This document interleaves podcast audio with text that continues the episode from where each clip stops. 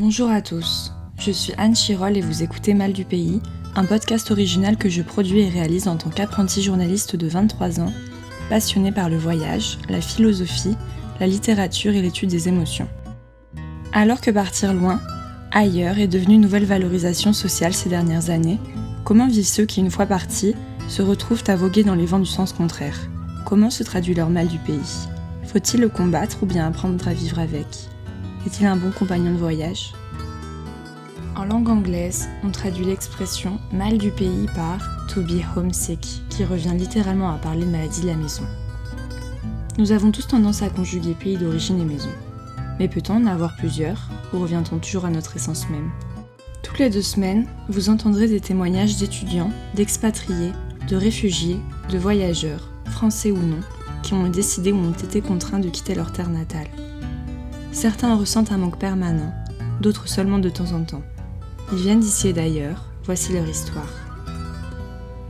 L'épisode d'aujourd'hui commence par un message écrit sur Instagram. Une de mes amies pâtissières, Louise, poste l'une de ses créations culinaires. Je commande tout de suite sa photo. Elle répond. J'attends son article sur moi, avec un smiley joueur. Une lumière m'éclaire. Je réponds. Je t'appelle demain.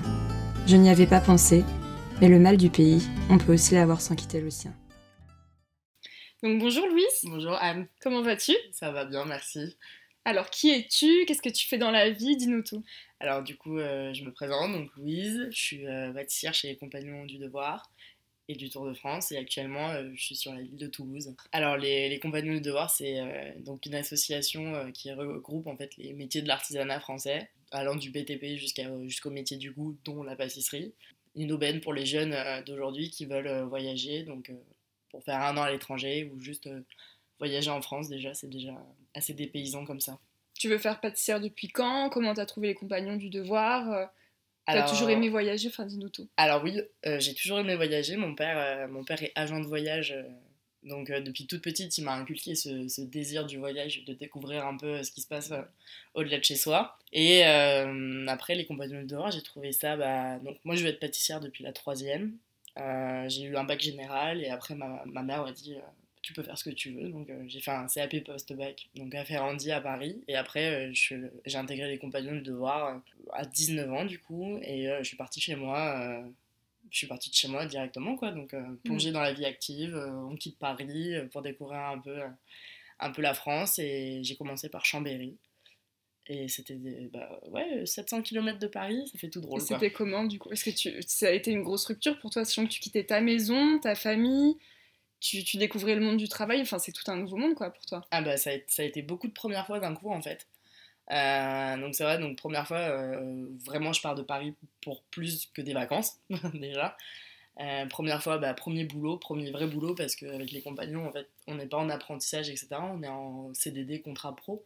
Donc on passe vraiment un an euh, au sein de l'entreprise, donc on est embauché en tant que salarié euh, en tant que tel. Plus de ça, premier logement toute seule, euh, première fois loin des parents, première fois, première voiture, premier long trajet en voiture aussi pour y aller, premier déménagement, bah, premier emménagement. Et puis non, non, c'est, c'est- c'était plein de premières fois quoi, Chambéry. Et puis c'est sûr que c'est, c'est des paysans quoi, quand on vient de Paris d'arriver dans, une, dans une petite ville euh, au milieu des montagnes euh, et à côté euh, de lacs immenses. Ça, ça, ça change, le décor change quoi. On n'a pas l'habitude. Et donc toi, tu directement lors de ton premier voyage à Chambéry, t'as pu ressentir ce mal du pays? Enfin comment ça s'est manifesté? Quand euh, en gros on se lance un peu dans la vie active et euh, qu'on a ce désir un peu de partir de chez ses parents, ce que j'avais, euh, de vouloir être indépendante, gagner ma vie, etc. J'étais tellement butée à me dire je ne veux pas rentrer parce que euh, je suis partie Euh, que j'ai un peu les choses se sont fait un peu brutalement quoi j'ai j'ai laissé trop longtemps euh, ne pas rentrer chez moi et donc je suis rentrée chez moi au bout de au bout de six mois euh, donc c'était la première fois que je passais pas les fêtes en famille, mon anniversaire qui tombe deux jours après Noël non plus. Enfin, c'est au mois de mars, avril. Euh, j'ai un peu eu une overdose de tout ça et je suis partie. euh, j'ai pris la voiture après le boulot euh, un soir à 23h. j'ai fait 6h30 de route et je suis rentrée à Paris pour euh, même pas 24 heures parce que j'avais que deux jours de repos. Bah, c'est à ce moment-là où dans la voiture j'étais genre, Ouais, je, je fais bien de rentrer quoi. C'est le moment. C'est le moment. Enfin voilà, on enfin à cette époque-là, j'étais encore assez jeune. Et du coup, ça fait du bien, ouais, ça, ça permet de faire une pause et on se retrouve, euh, on se retrouve chez soi avec sa maman qui coucoune, euh, qui coucoune un peu euh, sa fille, on voit ses amis. et puis voilà, quand on est loin de chez soi, on a l'impression de louper beaucoup de choses. On, on a l'impression qu'en fait nos parents nous disent rien quand on n'est pas là, et qu'on on revient, on apprend que grand-mère elle est malade de ça, que enfin, on se prend un peu une, une claque. Ouais. On se dit je suis partie, pourtant je suis restée en France, hein, je suis pas partie à l'étranger, mais on a l'impression de, de tomber un peu, euh, un peu dénu quoi. Et tu te sens en décalage, toi, justement, par rapport à, à la vie à Paris, en fait. Exactement, ouais, je me sens complètement en décalage, même par rapport à, à mes amis qui font pas du tout euh, le même, euh, même genre d'études, qui en fait bah, sont vraiment restées euh, chez elles, quoi. Elles ont pas la même, la même vision de la vie active déjà, et aussi la vision de, de partir de chez soi. Comment s'est passée ton intégration quand tu es arrivée à Chambéry? Bon, alors déjà, l'arrivée, donc j'y suis allée avec, ma mère, donc quand même, ma mère, vu que c'était mon premier envol, euh, a voulu m'accompagner en voiture. Elle a pas voulu me laisser là-bas. Parce que, euh, en gros, je, euh, j'ai atterri, enfin j'ai atterri, oui et non, euh, dans un foyer jeunes travailleurs euh, à Chambéry, dans une, dans une cité, mais rien de précaire ni dangereux, etc. Mais c'était juste le, le concept de partir de Paris, d'arriver dans un logement jeunes travailleurs, donc avec des jeunes en réinsertion professionnelle, etc. Comment s'est passée ton arrivée dans ce métier-là qui est assez masculin? À mon arrivée dans la cuisine, du coup, il y avait qu'une seule fille euh, en pâtisserie, et en fait que j'allais remplacer euh, au bout d'un mois euh, parce qu'elle partait. Donc, Une seule fille sur combien dans sur, alors ils étaient donc, en pâtisserie de, de base, on était donc un chef pâtissier et sept filles, et après en cuisine, ils étaient que des, que des mecs, ils étaient huit environ. Oui, mec, ok. Voilà. Et l'ambiance, enfin, niveau ambiance, c'était comment Niveau ambiance, c'est très jeune, les cuisines en, en général en restauration, l'ambiance est très jeune. L'ambiance n'était pas pesante quoi. Je suis pas tombée avec euh, des machos comme on peut avoir dans le métier ou avec, euh, des espèces de, mecs euh, qui veulent se sentir supérieurs et se montrer en avant. Pas du tout. Là, au contraire, c'était vraiment relation. voilà, moi j'avais j'avais 18 ans, je venais de commencer le métier, donc j'étais vraiment novice là-dedans. Mais au final, on m'a beaucoup respecté, beaucoup, beaucoup, très, très vite intégré. On a très vite commencé à faire des sorties tous ensemble. Le, vu le temps qu'on y passe, à partir du moment où on s'entend, où on se- s'entend plus avec les gens, euh, faut, faut, faut savoir partir. Même si on s'engage euh, pour un an euh, au sein d'une entreprise, si mentalement ça nous nuit et que ça devient insupportable, vaut mieux partir et, et trouver autre chose. Quoi. Et dans ces cas-là, dans, dans le cas Mm. où ça s'est mal passé, par exemple, toi, tu as choisi de partir. Et est-ce que justement, tu as ressenti ce mal du pays où tu disais en fait que Paris te manquait, euh, tes amis, ta famille Enfin, comment ça s'est passé? Pour remettre de- dans le contexte, euh, donc j'ai commencé par Chambéry, après je suis allée à Troyes, j'ai fait Nîmes, et après je suis à Toulouse actuellement. Et il faut savoir aussi que euh, mes cours, donc euh, parce que j'ai encore, si, j'ai encore des, des cours chez les compagnons, euh, je les fais pas dans la même ville où j'habite. Donc ça permet de d'élargir un peu le- la carte de France, où j'ai pu wow. euh, vadrouiller un petit peu. quoi. Du coup, quand j'étais à Troyes, donc au final la ville la plus proche de Paris, c'est que deux heures en voiture. hein. Euh, donc c'est cette année-là où ça s'est pas très, euh, pas très bien passé. J'avais un, un patron un peu, un peu à, à l'ancienne, on peut dire. Pas- Traditionnel. voilà, traditionnel, exactement. Un, un vieux de la vieille. bah, les, les cuistots euh, qui bossaient là-bas, quoi. On est en France et pourtant c'est très euh, radicalisé là-bas, quoi, dans le sens... euh, Extrémiste, tu veux dire? Ouais, Dans le sens où euh, pas très inclusif. ouais, euh, voilà, euh, voilà. Le racisme est présent. Mais du coup, c'est assez compliqué à supporter comme ambiance, quoi. Quand euh, quand il y avait quelque chose qui se passait mal vis-à-vis des clients, qui se plaignaient du, du cuisson, quelque chose. il disait qu'il allait sortir sa calache, enfin non, qu'il allait sortir son fusil de chasse et qu'il allait tous nous plomber. Bref, le bon patron donne envie de rester et de travailler pour lui. Donc toi, ton mal du pays, euh, tu l'as ressenti pas par le manque des objets, pas par le manque des... Qu'est-ce qui t'a manqué exactement? Alors, euh, ce qui m'a manqué déjà, c'est euh, son chez-soi. Donc, avoir sa propre chambre et son, sa propre intimité, parce qu'il faut savoir que chez les compagnons, on partage nos chambres. Ce qui m'a manqué de chez moi, c'est plutôt ce moment un peu de indépendance, quoi, où tu peux te faire ce que tu veux pour manger, c'est toi qui le choisis. Bien sûr, ce truc où t'es t'es tout seul chez toi, t'as ton propre lit, ta propre chambre. Donc déjà, ça, c'est ce qui m'a vraiment... Enfin, c'est ce qui me manque vraiment et ce que je suis heureuse de retrouver quand je reviens sur Paris. Et après, la... les deux autres choses, on va dire, c'est peut-être l'aspect culturel, euh, que je retrouve à Toulouse, mais que j'avais pas sur les autres villes. Enfin, tout ce qui va être euh, la vie parisienne, quoi, tout simplement. les bars qui ferment à- après minuit, euh, toutes ces choses-là, quoi. Donc c'est vrai que ça a tendance à manquer. Mes amis parce que bah, t'as as grandi avec, t'as appris à les connaître. Alors même si je m'en refais tous les ans et que quand, quand, quand on s'en va, quand on se quitte, c'est une déchirure parce que les, les liens sont multipliés fois 10 000 quand, euh, quand on vit tous ensemble dans la même maison toute l'année et qu'on partage beaucoup de choses. Quand ils s'en vont, j'en euh, souffre et c'est arrivé euh, plusieurs fois, dans la, plusieurs fois sur mon tour de France où quand les personnes sont parties, je me suis peu retrouvée vidée de mes, de mes âmes sœurs, quoi. Mais, mais du coup, non, moi ce qui m'a beaucoup manqué, c'est vraiment mes, amis proches qui, en fait, qui me connaissaient avant les compagnons et qui, qui connaissent qui t'ont toujours suivi. En voilà, qui m'ont toujours suivi et qui ont su comment j'ai évolué et qui me voient évoluer en fait. Et ce mal du pays, est-ce que tu caractériserais plus comme, comme quelque chose qui t'aide à avancer, qui t'aide à penser à toi-même, à, à, voir un peu le futur, ou est-ce que c'est un frein en fait dans ta vie? Ah mais c'est bien sûr que c'est quelque chose qui m'aide à avancer aujourd'hui. Heureusement, euh, heureusement que je sais ce que je sais ce qui me manque et je sais euh, ce dont je n'ai pas besoin non plus. Et ça permet ça permet de mieux se connaître euh, soi. Donc je sais par exemple aujourd'hui que je veux vivre en France parce que j'ai peut-être pas habité à l'étranger, mais j'ai beaucoup voyagé à l'étranger euh, grâce à mon père. Ce que je disais euh, au début du podcast, c'est que mon père est agent de voyage, du coup, il m'a vraiment inculqué la valeur euh, du voyage et pas le voyage tout compris où tu pars à l'hôtel 5 étoiles. Et... Là où tu baroudes. Voilà, là où tu baroudes. j'ai pu faire des. J'ai pu partir 5 semaines en Asie centrale en moto avec mon père. Voilà, en étant derrière lui et j'étais comme une folle. voilà, donc j'ai cette culture du voyage et de l'étranger, mais j'ai aussi appris à aimer la France parce qu'en fait on a tendance à la délaisser et merci au confinement de cette année qui va permettre aux Français de découvrir la France.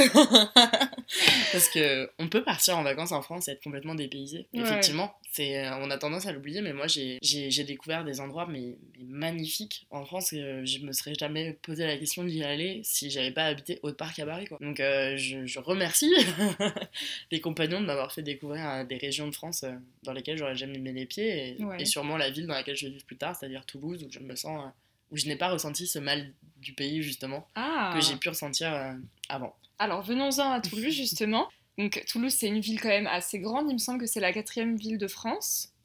Peut-être, je ne sais pas. donc comment s'est passée ton arrivée? Enfin, qu'est-ce qui fait que tu aimes cette ville plus que les autres et que tu devrais même vivre là-bas plutôt qu'à Paris plus tard? Toulouse euh, donc, est une grande ville, donc ça, ça a quand même son poids dans la balance par rapport à Chambéry ou Troyes qui sont quand même assez, assez, euh, assez restreinte euh, où tu fais vite le tour des bars. Désolée, hein, je parle Encore les bars. je parlais pas d'alcoolique.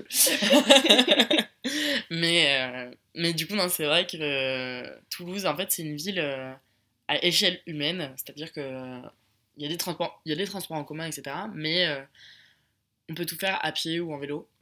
Il est fou, quoi. Il fait bon, il fait chaud. T'as as un hiver un peu, un peu un été indien qui se continue quoi, sur l'hiver. L'ambiance, les gens, euh, les sudistes sont ouverts, euh, le contact est facile. Donc j'ai tendance à dire que j'habite un peu dans ma voiture. Parce qu'en fait c'est la seule euh, chose de fixe et le seul investissement un peu que j'ai eu là depuis 5 ans quoi, que j'ai commencé ma vie active.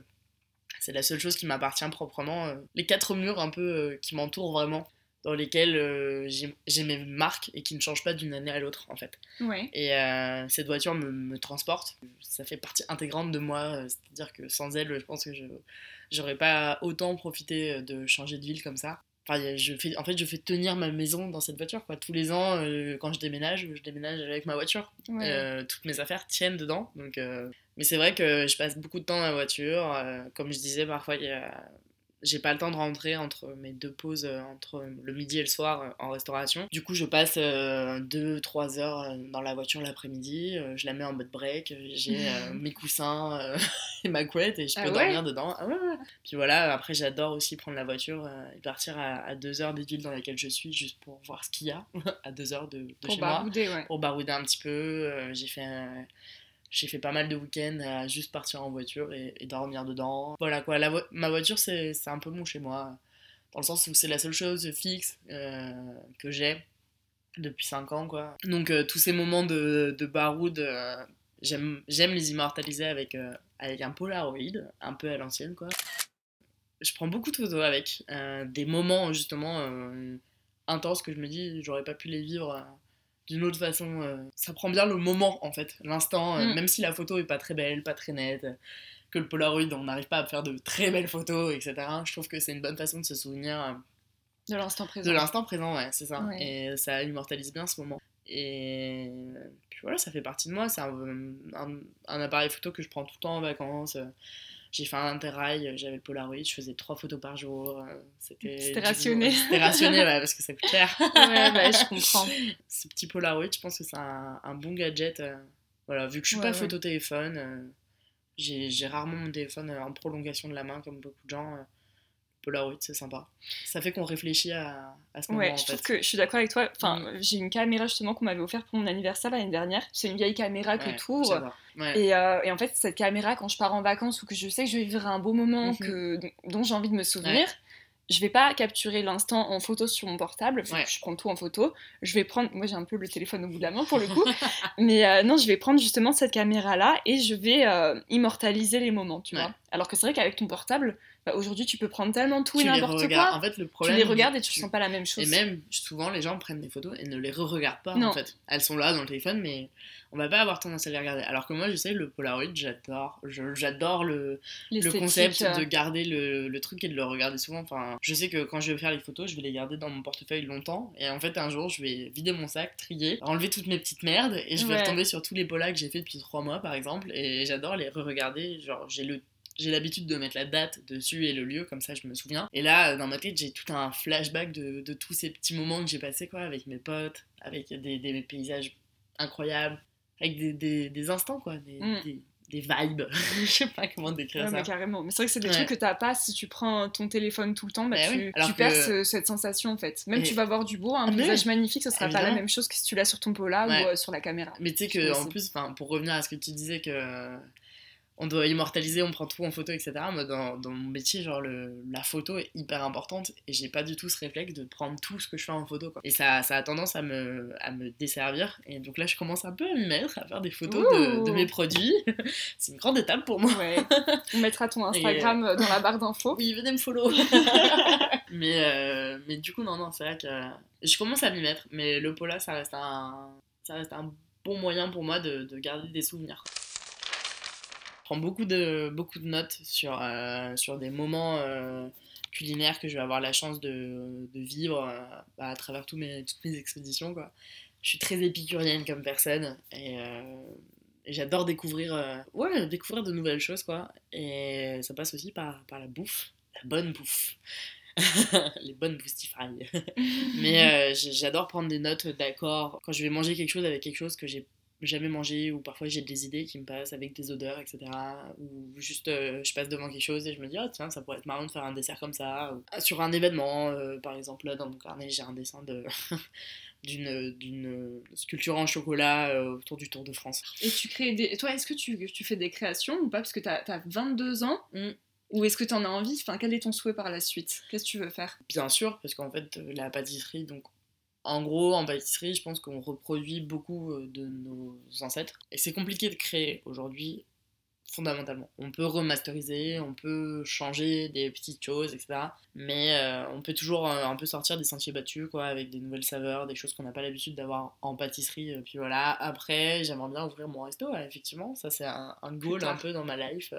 Ouais. Mais d'avoir un truc un peu en mode, comment dire, chambre d'hôte, euh, avec une bonne cuisine, où je m'inspire de, de saveurs que j'ai pu découvrir au sein de mes, mes voyages à l'étranger et en France, parce qu'on a quand même un pays riche en gastronomie. Continuer à faire de la pâtisserie, faire des choses bonnes, pas trop sucrées, pas trop grasses. Utiliser mes produits euh, que je fais moi-même, euh, voilà. Des produits du jardin, etc. Ouais, ce serait vraiment le top, ça, de pouvoir bosser avec... euh, de pouvoir bosser dans une coop, euh, dans une coopérative, pardon. Et ton année à l'étranger, parce que tu me disais que tu dois Mm. partir une année à l'étranger, donc ça, tu le vois comment? Tu comptes partir où? T'appréhendes? Enfin, comment tu te sens? Ça va être très paradoxal, mais j'ai pas envie de partir à l'étranger, justement. T'as envie de rester en France J'ai envie de rester en France. Du coup, euh, je ne ferai pas mon année à l'étranger. Parce que j'estime que grâce à, au voyage que j'ai pu faire avant, même si c'est pas le même concept d'habiter à l'étranger, euh, en fait, pour moi, quand, quand je pars à l'étranger, c'est vraiment pour, euh, pour m'imprégner parfaitement de, de- de la culture là-bas. Et je sais que si on me donne la carte de pouvoir partir un an à l'étranger, je reviendrai pas. Ouais, mais en fait, le problème, c'est que je reste dans une association qui est quand même assez cadrée et c'est un an. Ah, donc, Donc toi tu as peur de. En fait, Et tu as peur pas- que si on te laisse euh, les clés pour partir, tu reviennes pas et c'est mort pour eux, quoi. Tout à fait. Et ça, ça te plairait pas? Que ce soit mort pour eux? Non, pas que ce soit mort pour eux, je veux dire. Est-ce que ça te plairait pas? Enfin, même une fois que t'as fini avec les compagnons, par exemple, tu prends ton sac à dos, tu prends ta Ah voiture, oui, ta moto ou quoi, et t'y vas, quoi. C'est le projet. Et ça, tu, tu comptes le faire quand exactement? Bah, quand j'aurai fini euh, les compagnons, quand j'aurai euh, Ok. Quand j'aurai rempli tous mes, toutes mes, tous mes engagements, voilà, tous mes devoirs, exactement. Ah, génial. Idéalement, euh, donc euh, on va lâcher la voiture parce que la voiture, euh, je pense, elle tiendra pas le, elle tiendra pas le coup, mais euh, j'aimerais bien m'acheter un petit fourgon ou une camionnette quoi, euh, la retaper un peu pour, pour y vivre dedans et vraiment et après aller jusqu'au bout de là où je peux aller sur le continent. Donc une quoi. Bah en fait quand t'as t'as t'as appris à te détacher de chez toi, après t'as envie de t'as envie de continuer à découvrir. quoi. Enfin je me dis je suis encore jeune, j'ai pas d'attache. euh, j'ai envie de profiter quoi. J'ai envie de pouvoir me dire euh, bah vas-y je vais bosser un mois deux mois ici. euh, après je vais je vais vadrouiller pendant trois mois là-bas et après je vais là j'ai besoin de tout bah vas-y je vais me trouver un job ici. Pâtisserie ou pas pâtisserie d'ailleurs, oui, pâtisserie ça serait super intéressant parce que je découvrirais une autre pâtisserie que celle de la France. Mais après, c'est pas le but. euh, Quels sont tes, tes remèdes justement à, cette, à ce mal du pays, à cette douce mélancolie en fait appeler mes amis. Donc ça, c'est très important pour moi de garder euh, le contact, même si c'est pas toujours facile. Et je vous dis ça comme C'est si... très euh, difficile, ouais. Je vous dis ça comme si c'était super simple, mais euh, la plupart de mes amis que je vois, que je revois dès que je reviens à Paris, parfois pendant six mois, je leur parle pas, quoi. Mm. Donc, Mais vous êtes toujours amis quand vous. vous- Enfin, dès que tu reviens sur Paris, on se voit, il n'y a pas de. Ouais. mais problème, parce qu'on sait qu'on peut le faire, mais des personnes que tu connais depuis un an, est-ce qu'elles est-ce qu'elles vont comprendre que pendant six mois tu ne leur parles pas? Pas Je pense forcément. pas. Ouais. C'est sûr. Mes petits remèdes, c'est ça. Appeler ma mère. Et euh, j'adore envoyer des cartes postales aussi. Ah. De là où je suis. M'accorder une journée euh, où je fais rien. Ça m'aide aussi à, à me dire, genre, je, je fais une pause dans la vie à 100 à l'heure euh, que je mène. Ça arrive une journée où je fais rien, où je suis dans mon lit avec mon doudou. Doudou que je traîne partout, hein, depuis que je suis toute petite. qui me rappelle, qui me rattache à chez moi aussi, inconsciemment. Et après, c'est se rappeler bah, pourquoi j'ai pris cette décision, pourquoi je suis là, qu'est-ce que j'ai envie de faire. Les sacrifices Et- que tu fais aussi. Parce que tu me disais que par exemple à Noël ou Nouvel An, Mm. t'es jamais là, enfin tu travailles tout le temps. Mm. Donc tu loupes un peu des, des, des moments euh, qui rythment la vie de tout le monde. Ouais. Et ça, comment c'est Bah tu l'acceptes en fait avec le temps et bah au final ces moments-là au lieu que tu les passes. Au début j'avais beaucoup de mal. C'était euh, très compliqué pour moi. Alors Noël beaucoup moins parce que j'ai mes parents qui qui sont divorcés etc. Donc on va dire le Noël familial c'est pas. ce Il est mort depuis longtemps. Hein voilà. Il est mort dans le game.